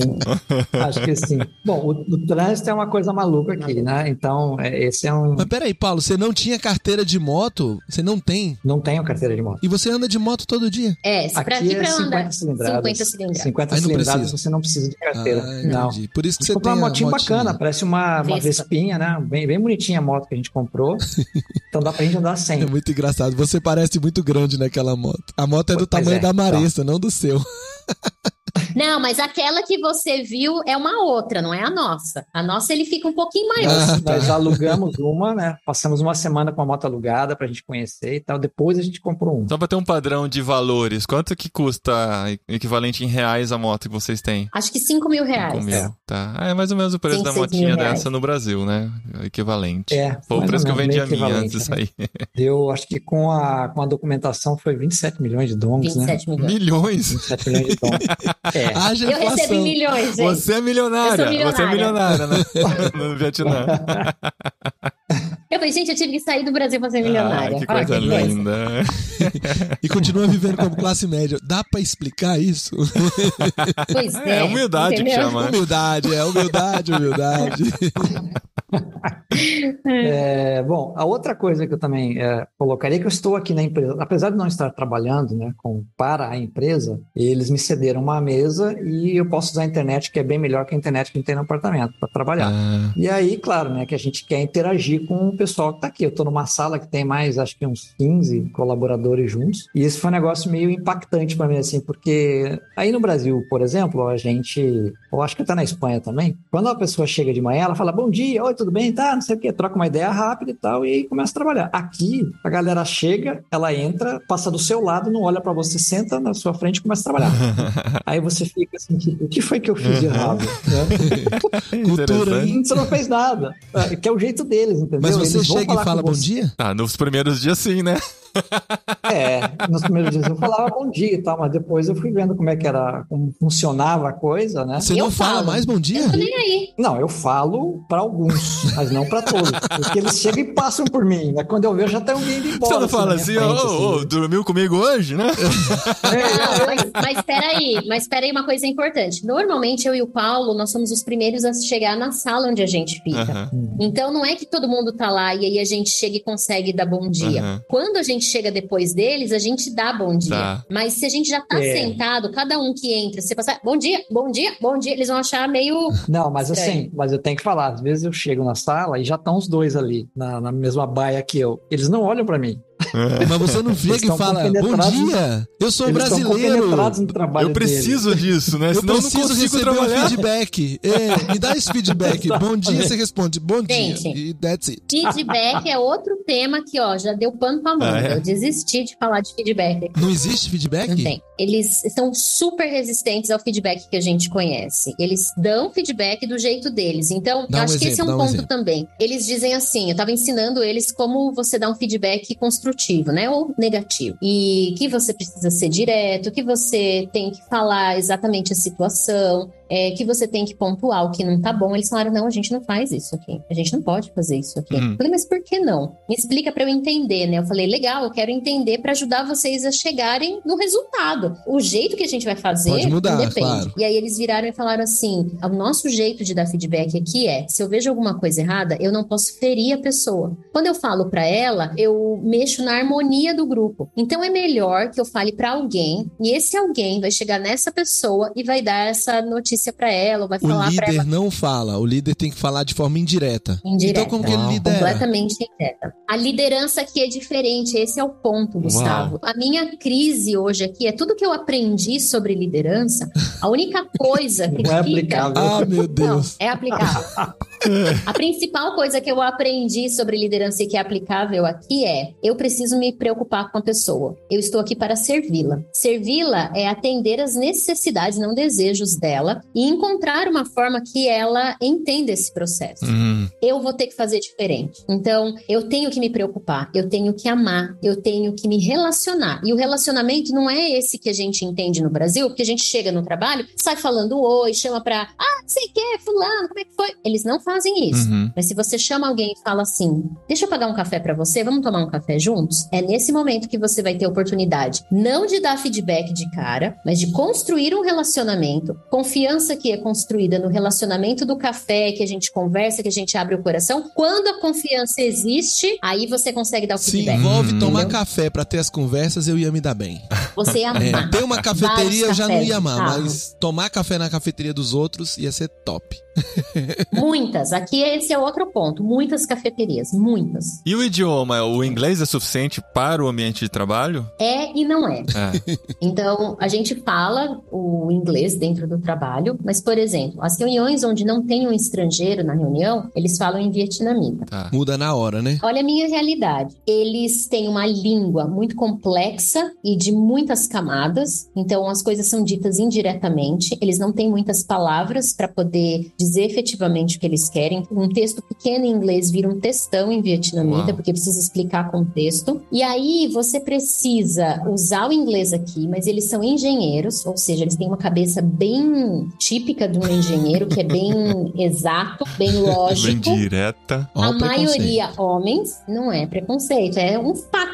Engenheiro é lógico, é decidido, ele vai É nessa verdade. No linha. meu trabalho tem um monte de engenheiro, é desse jeito. É processo, é processo, focado em processo. E aí, eles não são fluentes, eles têm um inglês de médio para bom, vamos dizer assim. E nas reuniões deles, eles falam vietnamita, mas ainda assim, a galera que fala mais inglês vem contar para mim diz que nem em vietnamita eles têm clareza de comunicação, porque é uma galera muito jovem, o padrão de idade aqui é de 20 a 30 anos, que são engenheiros e não aprenderam soft skills. Então, qualquer material que você lê sobre o Vietnã, você vai ver uma carência, um- uma falta, uma deficiência muito grande de soft skills ligadas à comunicação, expressão, criatividade. Isso tem a ver também com a criação, com a cultura? Ou com, ou com Super, essa geração 20 a 30? Os mais, mais velhos talvez não falem bem inglês, mas consigam se comunicar melhor ou não? Um pouco mais, mas a cultura deles é aquela que a gente teve no Brasil muito tempo atrás. Você é treinado para dar a resposta certa na prova e para passar no vestibular. Hum. Você não é ensinado a pensar, Ainda tem muito criticar, disso. analisar. Tem mudado aqui no Brasil, verdade, mas ainda tem muito disso. E aqui está no momento que o Brasil viveu alguns anos atrás, de que isso ainda não virou uma realidade. A nova geração, então a galerinha estagiária que está chegando pra gente com estágio, eles são maravilhosos. Eles são mais críticos, eles falam melhor, eles se comunicam bem, bem melhor, né, do que os mais antigos. Mas eu tô vivendo essa dualidade, né? Eu tenho dois públicos para trabalhar, preciso me conectar a eles. O que nos une é porque o inglês não é a nossa língua mãe, nem a minha, nem a deles. Uhum. Então a gente se esforça Uhum. para falar em inglês e se comunicar. Isso é ótimo. Mas é um desafio. Isso é Mas ótimo. não é só por você que eles falam inglês, tem outros estrangeiros também. Os donos da empresa São, né? e o COO também, o, o diretor de operações, ele é, e tem mais uma pessoa na empresa. A gente tinha um gerente de contas que era em inglês, ele foi embora o mês passado, mas a gente tem algumas pessoas na equipe. Os nossos clientes todos são dos Estados Unidos, Canadá e Europa, então a língua oficial aqui na empresa é o inglês. Eles precisam se desenvolver. A empresa fornece aula de inglês duas vezes por semana para todos os colaboradores. Bom, você falou que tinha mais uma história de documento pra contar. Eu Acho que a gente não vai poder É. contar tudo, por isso que a gente vai dividir em duas partes, separadas por um ano, pra Uhum. Vocês contarem todas as outras percepções da vida, né? todos os feedbacks. A gente chama um vietnamita pra dar feedback aqui pra gente. Eu acho que vale a pena a gente ouvir essa, essa história que aconteceu no fim de semana que a gente gravou o último jet lag. Que foi a Aham. história que eu falei assim: não, vamos esperar essa história terminar pra gente poder gravar. Por isso que a gente não vai gravar com eles esse mês, vai esperar mais um mês. Porque já não bastava todo o estresse com visto e documentação para o Canadá, um ano de processo de visto e documentação para o Vietnã, e chegando aí vocês tiveram ainda. A cereja É. do bolo dos vistos. Foi quando vocês já estavam aí, né?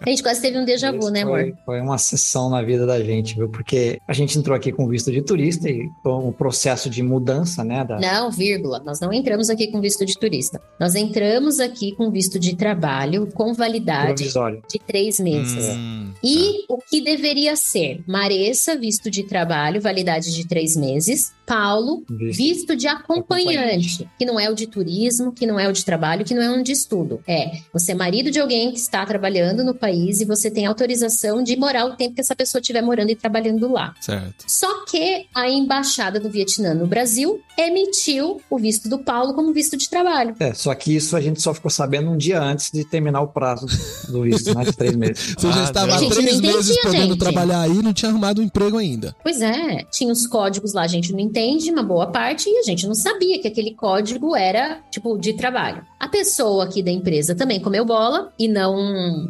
ouviu e falou: ah, vamos, vamos ver no que dá, e seguiu em frente. Uhum. Tem coisas que a gente prefere não entender. Ah, e importante: os donos da empresa são cristãos, o COO é cristão, a pessoa de recursos humanos não é cristã e todos os outros funcionários não são cristãos, Uhum. tá? Então, Basicamente, cristãos aqui sou eu, o Paulo, o casal, que é dono da empresa que trabalha aqui, o COO e mais uma pessoa da equipe que trabalha na área de marketing e vendas. Então, esse é o time cristão que a gente tem aqui na empresa. Esse outro cristão aí é vietnamita. Não, não, não. Não, americano. é americano. Nenhum Mas vietnamita também é tem cristão. background vietnamita. Um vietnamita cristão. Os vietnamitas cristãos, até que tiveram uma experiência com Cristo através da empresa, não estão mais na empresa, saíram daqui da empresa e estão em outros lugares. Ah, mas legal essa, esse detalhe tem, aí. Tem casos. frutos, né? É. Tem frutos aí. Aí, beleza, a gente tá aqui mandando a documentação então para troca do visto. Foi um parto porque precisava de um, um documento de antecedentes criminais e não podia, já tinha perdido a validade desse documento do Brasil enquanto a gente estava aqui. Então a gente teve que pegar um documento de antecedentes criminais aqui no Vietnã. Um, eles fazem esse processo através do dono do apartamento que você aluga e da polícia local. Então eles conseguiram, demorou muito mais do que o normal, porque nosso processo tudo demora mais, tá? Tudo demora. Enquanto alguns fazem um mês, duas semanas, nós sempre três meses, um ano, é sempre assim. Uhum. Aí, beleza, foi lá, o papel chegou. Ela falou: Eu acho que não vai chegar em tempo, Marissa, porque esse processo demora. Eu acho que esse teu documento não vai chegar em tempo, não vai dar pra fazer a troca do teu visto. Eu falei: Mas e aí? Como é que vai fazer? Ah, vamos ver. Tudo assim, nas entrelinhas. Você não sabe nunca tudo da, da história, tudo da situação. Uhum. A conversa deles nunca é direta, né, Marissa? Eles Nunca, sempre vão nunca dando a direta, volta, dando a volta. Muito entrelinhas. Muito entrelinhas. Você tem que ter várias conversas pra você entender big picture. Você não tem a- o cenário inteiro. Então, e a gente só. acha que o brasileiro tem rodeios, né? Faz rodeios. Imagina. Imagina, imagina, brasileiro é direto. É A gente direto, isso.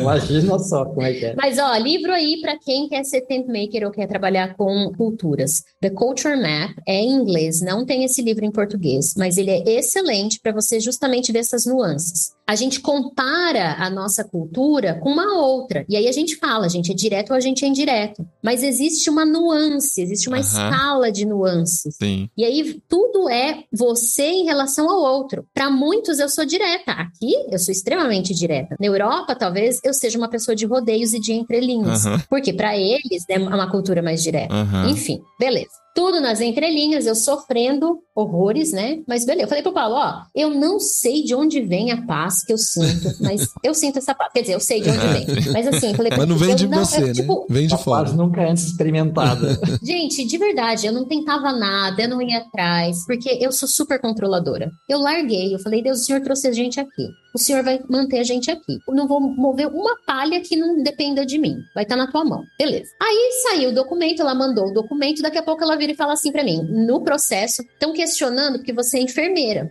E eles não estão entendendo por que você é gerente de treinamento e desenvolvimento com uma formação em RH. Falei assim, como eles não estão entendendo? Formação em RH te prepara para a área de treinamento e desenvolvimento, que é uma área de RH. Ela falou, eles não entendem isso, Marisa. Eu falei, mas e agora? Ah, espera. Eu não tinha o que fazer. Eu falei, mas não tem como mandar uma carta? Eu falei, uma explicação. Ela só fazia assim, ah, não sei. Aí eu falava assim, gente, o que eu vou fazer? Não tem o que fazer. Beleza, foi o primeiro par. Daqui a pouco, faltando um dia, né? Foi. No dia 22 de junho de 2022, ela vem dizendo assim: negaram o visto do Paulo. Aprovaram o teu visto, negaram o visto do Paulo. Mas por A quê? história não acaba Por quê? nunca, gente. Não acaba Não nunca, acaba. Impressionante. gente. Não Impressionante. acaba. A história de visto negado não, não acaba. Nossa vida. Never ends. Aí ela virou e falou assim: então, negaram o visto do Paulo porque ele entrou com visto de trabalho. Adivinha? Ele não pode renovar o visto dentro do próprio país. Ele vai ter que sair. Um dia antes. Mesma história do Canadá. Ah, Dia antes. Mesma história do Canadá. Não pode fazer a troca de visto dentro do país. Ele vai ter que sair. Aí eu falei, mas por que isso? Porque ele entrou com de trabalho. Aí a primeira coisa que veio na minha cabeça: vou falar com a embaixada do Vietnã no Brasil. Vou pedir para eles uma carta dizendo que o erro foi deles. Que a gente mandou a documentação certa. Eles emitiram o visto errado. Ela falou, ah, eu acho que não adianta. Eu falei, me dá o telefone deles que eu vou botar eles em contato. Ah, eu não posso fazer isso. Eu falei, como não? Não, eles não podem, assim, tipo, é tipo quebrar a hierarquia, as coisas não funcionam assim aqui, Marissa, não pode. Eu, Mas como que eu vou botar eles em contato pra se falar? Ah, não sei. Eu falei, eu vou pegar essa carta e vou te entregar, e você entrega pra eles então. Tá bom. Mas, antes ela virou e falou assim, só que isso, Marissa, vai dar muito trabalho. O Paulo ter que sair do Vietnã, é, vai gastar muito. E tinha que sair o tipo naquele dia, não é? Não pode deixar vencer o visto. Naquele No máximo no dia seguinte. No máximo no dia seguinte. Caramba. E aí, passagens caríssimas, Foi né? Aí a gente começou a ver passagem pro Brasil Foi. e pro Portugal, porque é onde a gente tem família. Aí, impossível, assim. Hum. Impossível de pagar aquela passagem. Aí a gente falou assim: vamos acionar a rede de missionários de pessoas que a gente conhece, outros tent makers. Vamos tentar ir para os países da Ásia que ficam aqui ao redor. E aqui é tudo pertinho. É perto, mas não teria que ter um visto pra entrar nesses países? Não, Ou mas o Brasil consegue... tem. Alguns O não. Brasil Não. tem muito acordo Alguns pra países entrar tem. com O turismo. Brasil tem acordo. Tá. Mas aí vem a cereja do bolo. É. Ela virou e falou assim: mas o funcionário lá do escritório falou que se, assim, porque ela sabe que vai ser muito caro esse processo, vai demorar, Uhum. né? Quanto tempo o Paulo vai ter que ficar fora? Ele disse que se você quiser colocar uma quantia no envelope e mandar para eles, assim, pode ser que ele reveja o caso. Ah, Aí eu virei boa. e falei assim: como assim uma quantia bom no que tem uma opção, né, é gente? Um é um FII que você paga, é extra, assim? Não, é uma É um ajuda pra faz-me eles. rir. Como que fala ah, tá, faz-me rir em vietnamita? Good question. Faz-me rir. Aí, aí eu peguei e virei e falei assim, gente, mas estranha essa situação. Falei, e aí eu fui falar com, com o dono da empresa também, a gente abriu a situação para eles e tal, porque a gente também sabia que teria um impacto para eles do ponto de vista de se a gente se nega a pagar isso e a gente resolve sair, eles iam gastar muito mais com o nosso processo de visto. Uhum. Por outro lado, também falar que não vai pagar não é só uma questão burocrática de dinheiro, pagar ou não pagar e gastar mais dinheiro. É de relacionamento com esse escritório. Então, essas pessoas vão falar, eles não quiseram. Pode de atrapalhar no amigável. futuro outros processos de Outros pessoas que viram processos. trabalhar na empresa, Exato. do própria renovação do visto deles, que também não são. É, eu, eu não sei, vai depender da Exato. cultura também, mas às vezes na cabeça deles é só uma, uma coisa que tá dentro do processo. É uma. Mas é isso. É uma isso, negociação. Paulinho. É uma negociação. É uma negociação. É, exato. Isso é muito forte aqui, muito É forte. muito A forte. gente teve exemplo até, a questão da polícia, né? No trânsito, que tem pouca, inclusive. Eles falam que às vezes são parados e Acordam lá. faz acordo dinheiro. na hora para não Uhum. receber multa. Isso é comum, super comum aqui. E aí a gente foi conversar com os donos da empresa e a gente falou, a gente não quer ferir esse relacionamento de vocês, mas a gente quer, a gente não sente paz em pagar isso. Ele falou assim, olha, se vocês decidirem, a gente vai apoiar vocês. E aí a gente falou, se a gente decidir por não pagar, a gente arca com as consequências de todo o custo que a empresa vai ter do ponto de vista de sair, reprocessar todo o visto do Paulo, fazer todo esse esse processo. Eles falaram, conversa, fala com o mentor de vocês, a gente tem mentor na Tente, fala com o mentor de vocês, conversa direitinho, analisa, ora sobre isso e a gente volta a falar amanhã. Beleza. E a moça do RH já estava em papos de aranha, porque ela já queria resolver a situação no dia, Uhum. para não esperar o dia final, que é o dia do vencimento do visto. Eu e o Paulo, a gente orou, conversou e não teve jeito. No nosso coração, não fazia sentido isso. Pra Uhum. gente era propina. Pra gente era pagar pra facilitar o processo. Aí eu fiz uma pergunta. Tá, pensando que não é uma propina, pra quem vai esse dinheiro? Eu perguntei. Não, esse dinheiro vai ficar pra alguém do setor. Eu falei assim, então não é um FII, Não é do governo, né? é, o Uma governo não taxa, tem né? regras, não tem estrutura de processos, é, e aí por isso eles criam essas taxas que não estão na lei e que são pagas diretamente para as pessoas dos setores. Eu falei, beleza, se é porque não tem uma estrutura de processos e é um jeito que eles dão para ter essa estrutura de processos, ok, faz sentido. Mas aí isso, esse dinheiro não iria para uma pessoa em particular, iria para o setor, iria para né,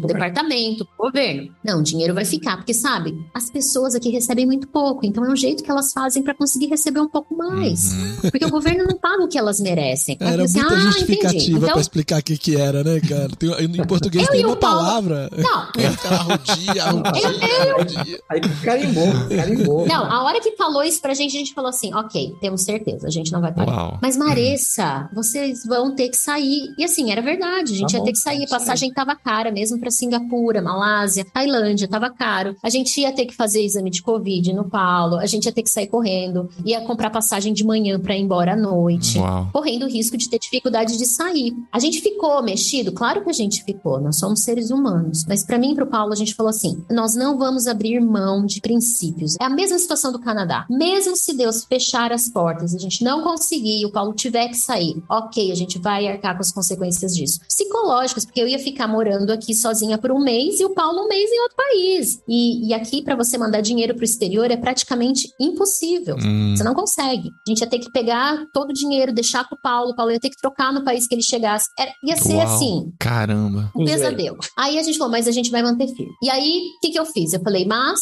eu vou pegar o documento com a embaixada do, do Vietnã no Brasil. A embaixada respondeu em tempo recorde. Isso e falou assim: nós vamos Brasil. ajudar vocês, foi nosso erro, pode colocar a gente em contato. Aí falaram que não dava pra botar em contato. Eu falei assim: você pode fazer uma carta? Mandaram a carta, carimbada. Aí eu mandei a carta carimbada. Não, você pode pedir pra eles mandarem a carta carimbada com fuso horário, tá, gente? De 10 horas. Você pode pedir pra mandar a carta carimbada direto pro escritório? Mas que escritório? Ah, eles têm o contato. Me passa o e-mail. Não, eles, eles têm o contato. Hum. Eu mandei, olha, eles estão pedindo pra vocês entrarem em contato. Eu não tenho telefone, eu não tenho e-mail. Escritório, o departamento de imigração daqui de Danã. Aí eles mandaram. Hanoi ok, também, né? Vocês pediram tinha que ir pra Hanoi. Era um, era um rolê. Gente, mas o, o interessante é que a Maressa, ela cuida tudo bem direitinho, né? Ela quer, vamos dizer assim, controlar toda a situação. Então ela fala com todo mundo, ela organiza tudo, ela mandava tudo pra embaixada aqui do Brasil e ela tinha que ir dormir. Já era uma da manhã e ela ainda tava tentando resolver. Aqui o pessoal Uhum. ainda não tinha acordado, não tava funcionando aqui ainda. E não tinha jeito. Maressa, você vai ter que dormir. dormir. Não tem escapatória. Quando você Ah. acordar, vê o que, que aconteceu. Sabe? Isso eu acho que também é um Não, processo Gustavo, de Deus, né? E olha só, né? Claro que ju- junto disso, a gente entrando em contato, né? Com várias pessoas, Sim. a Tente ajudando a gente. Sim, a gente achando, né, é, achando a- lugar pro Paulo e- ficar, né? É, não, e começou a entrar gente em contato comigo pelo WhatsApp que eu nunca tinha visto, falando, não, vem pra cá, você fica aqui com a gente e tal. Cara, foi muito legal essa, essa, esse movimento. A gente né, achou, achou casa em vários lugares, né? Na Vários lugares, Malásia, vários na lugares. Camboja, Tailândia. Foi legal. E, e para completar o cenário todo, a gente estava recebendo gente em nossa casa nesse Tinha dia visita, é verdade. pra jantar. Porque isso, Tinha isso é o que vai ficar casa, pro episódio do ano que vem. Eles recebem visita e são hospitaleiros, igual Priscila e Áquila, toda semana. Toda semana. É difícil gravar podcast com eles porque eles sempre têm alguém na casa deles. Ontem tinha, não tinha? Tinha. Então, sempre tem. Sempre tem. Mas e o fim da história? Foi dormir com a dúvida, com a incerteza. Dormi com a dúvida. Deixou na mão de Deus e dos consulados. Total. Quinta-feira era a data para eu ter que sair de lá. E o- os nossos passaportes estavam com o escritório de imigração aqui. Quinta-feira não chegou a resposta. Sexta também não. Sexta também não. Aí que chegou o fim Final de de semana, semana. Obviamente. Vocês não tinham passaporte para sair do país e estavam Não, já entrando na situação da visto ilegalidade, visto vencido. Já tava ilegal, já tava ilegal, visto vencido. E não tinha o que fazer, porque eles não devolveram o passaporte. Nossa. Eu perguntava, tá decidido? Ninguém mandou resposta, Marisa. Tava vendo a hora que ia bater polícia lá na porta do apartamento. Já, tava, já tinha achado um guarda-roupa, já um espacinho pra se esconder lá dentro. Exato. Total. Fim de semana. E a gente orando, a nossa igreja aqui local, orando por nós também. E a gente falando meio por cima das coisas, porque a gente também não quer ferir a cultura, mas falando, olha. Nem entregar os amigos que trabalham no escritório de pediram- né? Vai que são os parentes.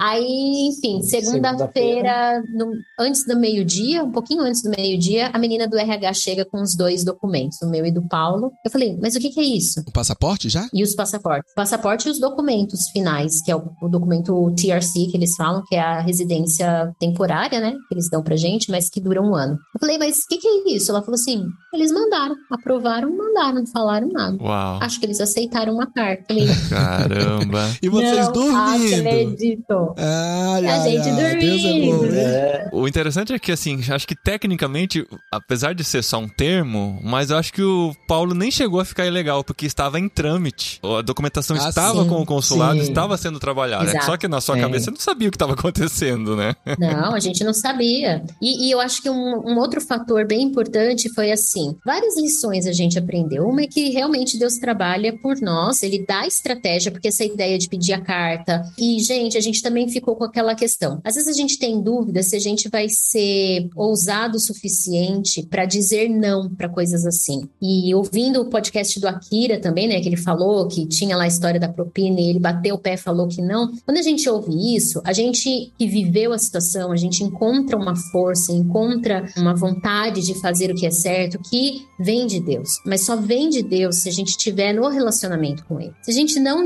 está fixado nele, se ele não é a raiz de todas as coisas, a gente acaba não tendo forças para dizer não, né? E a gente acaba se acomodando à cultura. E quando você está vivendo numa outra cultura e te dão tantas explicações, você realmente fala: Ah, eu acho que eu é que não estou entendendo a cultura. Realmente é parte da cultura. E pra gente ficou muito claro, assim, que não era e que a gente tinha que sinalizar o reino de Deus e sinalizar que nós estávamos dispostos a fazer qualquer coisa que não, não a gente não aceitava isso dessa forma. E a gente falou, a gente falou assim, a gente tem alguns princípios. Isso pra gente, no Brasil, a gente luta contra isso. Se eu luto contra isso no meu país, por que que eu vou fazer isso aqui Uhum. para contribuir para que o seu país não cresça sem corrupção? Eu não posso fazer isso aqui. Então serviu também de testemunho, né, Uhum. para as pessoas ao nosso redor. Muito legal mesmo, ó. A gente tem muita coisa pra ouvir, não vai dar, não adianta insistir, Gustavo, não, Não. dá mais pra continuar hoje. E a gente tem que guardar esse trailer pra daqui um ano, porque a gente precisa mencionar a, a diferença de jet lag hoje aqui, né? Porque o último episódio, nossos convidados estavam no Brasil, muito mais fácil e tal, né? Agora, no Brasil é o quê? Vai dar 9 horas da manhã, aqui na Espanha vai dar 2 horas da tarde, e no Vietnã, 7 horas da noite, é isso? Quase 7 horas da Exato. Olha só, Exato. que, Que legal. jet Bom dia, boa tarde, boa noite. É, o- é, nossa, literalmente. literalmente, bom dia, boa tarde, boa noite. A galera aqui do escritório já foi embora. Já, né? Vocês estão aí de já plantão ainda. saindo, é. O bom de vocês estarem no escritório e, e ter a cultura de não se despedir é que eles saíram e a gente nem percebeu, né? exatamente. Ninguém veio dar tchau. Ninguém deu tchau aqui pra fazer assim, tchau, see you later, Nem- see you tomorrow. nem pelo vidro, nem Não, a doida que sai dando tchau aqui, que fala see you tomorrow, hi. né? A doida. Mas você pode continuar sendo brasileira, Marisa. Não tem problema. Eles sabem que você é brasileira. É isso aí. Eles gostam, eles. ah, É, não, eu conquistei uma nova amiga, que é uma menina de 18 anos, que veio ser 17, ser estagiária aqui. Estamos programando um café e ela vai assistir a Copa do Mundo com a gente. Ela é louca pelo futebol do Brasil. Ai, que legal. Ela falou: meu sonho era ter uma amiga brasileira. E no fim de semana eu saí com eles e a gente teve a oportunidade. Ela veio perguntar sobre relacionamentos amorosos. E eu pude Ah. dizer pra ela que se Deus não está neste relacionamento, não tem realmente como dar certo. E foi muito legal porque ela falou assim: Mas por que que você continua amando seu marido com 12 anos de casado? O amor vai acabar. Eu falei assim pra ela: Olha, enfim, gente, cenas para o próximo. E a gente quer ver quanto vocês vão aprender de futebol nesse ano, né? Pra poder compartilhar com É isso ela. aí, gente. Eu tô jogando futebol. Rapaz, bom, vocês sabem que eu não sou fã do futebol, né? mas agora eu tô virando. Olha É, isso, Eu, eu tive essa mesma experiência. Quando eu morava na Argentina, teve tinha Copa do Mundo lá. E a Copa Ai. do Mundo lá eu não sabia nada de futebol, gente. Todo Que dia dó. de manhã eu acordava cedo, lia os blogs, pesquisava, porque eu chegava no trabalho, eu tinha que ser um especialista, afinal de contas eu era brasileiro. E É, é, todo dia a minha esposa ficava rindo. Falava, não é possível que você tá estudando futebol. Fazer aí, o quê, cara. né? Tem que se adaptar. Foi bem em Missional. 2006, foi bem ano que tinha Copa.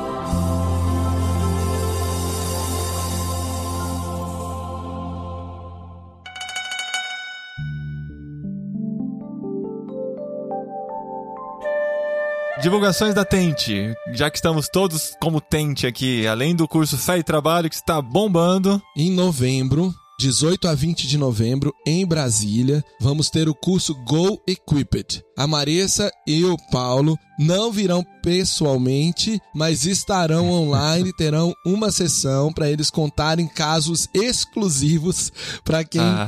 estiver lá ao vivo. Então você vai poder entrar aqui no site da Tente International e se inscrever. As inscrições estão abertas, os detalhes vão estar lá no, no site. O link está aqui no post. Eu vou pular os detalhes porque a gente já gravou aqui por tempo demais, mas a gente falou da importância do Go Equipped durante o episódio e a gente sempre fala, o Go Equipped é realmente um turning point na nossa jornada de Na nossa journey. cristão. Total. É, é um turning point na nossa journey of being a Christian. What? É, é um, é um, um momento, eu nem sei falar isso em português Ponto direito, de mas, virada. É, mas não fica bonito, tem que ser mais Ah, bonito. é a tradução. um, um momento de transformação na vida do cristão. A hora que você entende. Um divisor de águas é o termo. Isso, divisor aí, de ó. águas. Boa, É. Divisor de águas. Aqui no Goiás a gente fala que é o corguinho, né? É passar o.